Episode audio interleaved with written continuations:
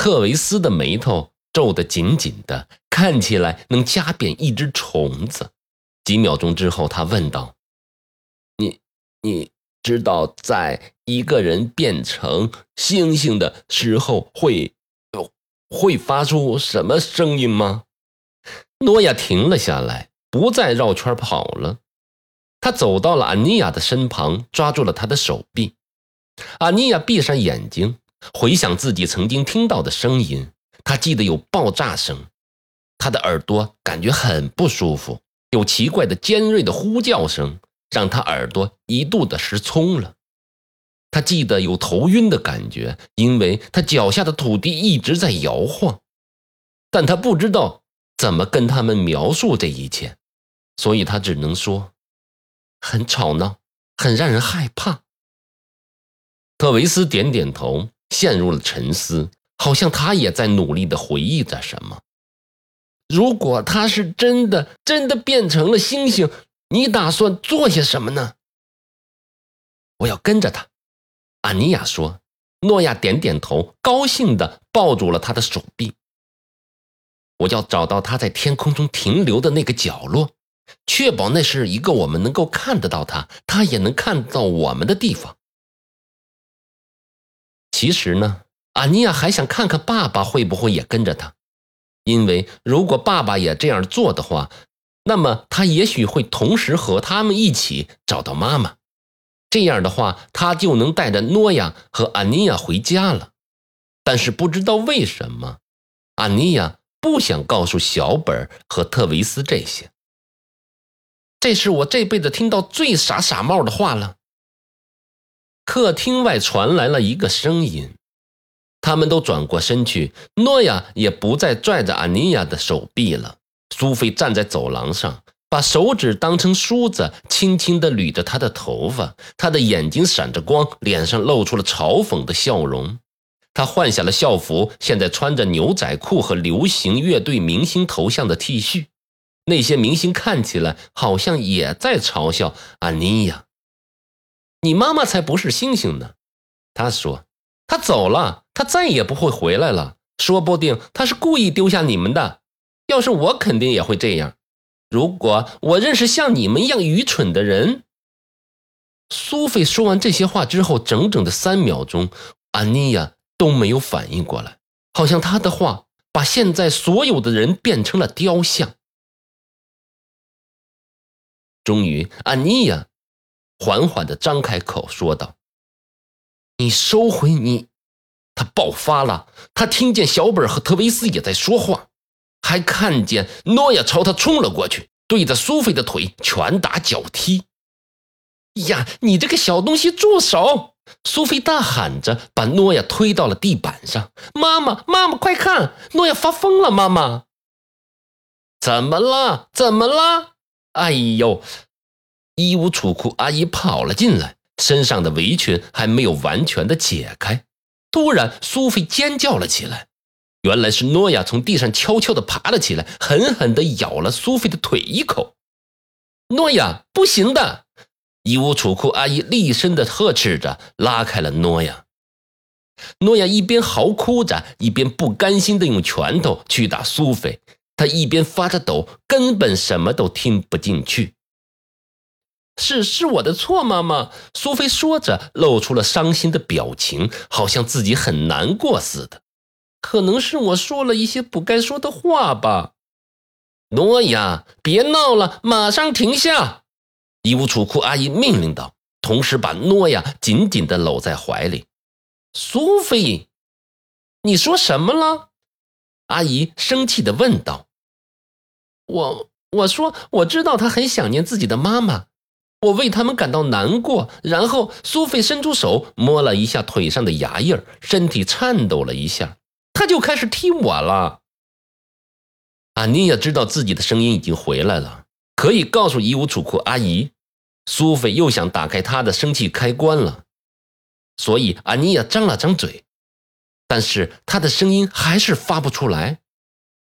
她的嘴巴开了又合，合了又开。像一条饿了肚子的鱼。你呀，他在撒谎！诺亚一边大喊着，一边伸长了腿想去踢苏菲，但是衣物储库阿姨正抱着他的手臂，而苏菲站得很远，他根本踢不到。诺亚，不行，在我们这里绝对不可以打人，不可以打人，不可以揍人，不可以踢人，不可以咬人。衣物储库阿姨弯下腰来，平视着诺亚说道：“绝对不可以。”好了，苏菲不是故意说那些话让你不高兴的。而且他已经很过意不去了，苏菲是不是啊？苏菲露出了伤感的表情，点了点头。但只要衣物储库阿姨不看他的时候，他就会开心的笑。诺亚跑回了安妮亚的身旁，拽着她的上衣，用力的抹了一把眼睛和脸。衣物储库阿姨站直了身子，看着安妮亚和诺亚，然后又看着特维斯和小本儿。他们俩都低着头看着地板，不敢和别人对视。好了，今晚发生的事情够多的了，请所有人都上楼去吧。衣物储库阿姨对所有人摇了摇头，说道：“小本、特维斯，你们上去把作业写完，然后就睡觉。苏菲，去复习数学吧。诺亚，虽然你今天非常淘气，但我明白。”那是因为你之前还不知道我们家不打架不咬人的规则，这是你第一次这么做，我希望也是最后一次，好吗？好了，明天是你们俩的大日子，快去睡觉吧。几分钟之后我会上来看你们的，动起来吧。苏菲跑在最前面，迈开大步上了楼梯，砰的一声把门关上了。小本和特维斯静静的、慢吞吞的走到他们面前。安妮也知道他们有话要说，但是衣物储库阿姨走在后面，他们什么也不敢说了。衣物储库阿姨走到楼梯口停了下来，目送着他们上了楼。她说：“不要吵闹啊，特维斯，不许玩电脑游戏啊！”她说完，转身走向了厨房。他们走上最后一级台阶的时候，特维斯已经走到了一扇亮灰色的房门前。门上挂着一块牌子，写着“特维斯的房间”。他停了下来，把遮住头发的刘海撩起来，转身对安妮亚说：“我们待会儿去去找你，让你用我的电脑。”他小声说着，眼睛又瞪得大大的，好像是想确认安妮亚听懂了他的话。小本也补充道：“是的。”等衣物储库阿姨上来看过我们之后，所以你们别睡得那么早啊，可以吗？安妮亚点了点头，然后和诺亚看着他们打开房门，走进房间里去了。妮亚，他们是我们的朋友吗？诺亚悄悄地问道。他们已经经过了苏菲的红色房门，上面贴了一张大告示，写着“闲人免进”四个大字。然后又来到一扇紫色的房门前，上面挂着一个白板，写着“安妮亚”和“诺亚”。不过这块白板已经不再洁白了，你能看到上面有粉色和绿色的痕迹，曾经写过别人的名字。阿尼亚一边打开房门，一边说着：“是的，我想应该是的。”安妮亚先帮诺亚做好了睡前的准备，然后换好自己的睡衣，两个人一起躺在床上，这样等衣物储库阿姨进来的时候，他们就能装睡了。以前在家里，有时妈妈听到爸爸回家的车声，就会催他们上床睡觉，他们争先恐后的爬上床，假装已经睡着了，这样爸爸就会认为他们没有打破他定的睡觉规定。但是他们从没试着躺在一起装睡。所以这次比以前更有意思，也没有以前那么可怕。尤其是他们知道，妈妈为了关心他们，竟然打破了地球的规律。他们知道自己再也不会被丢下了。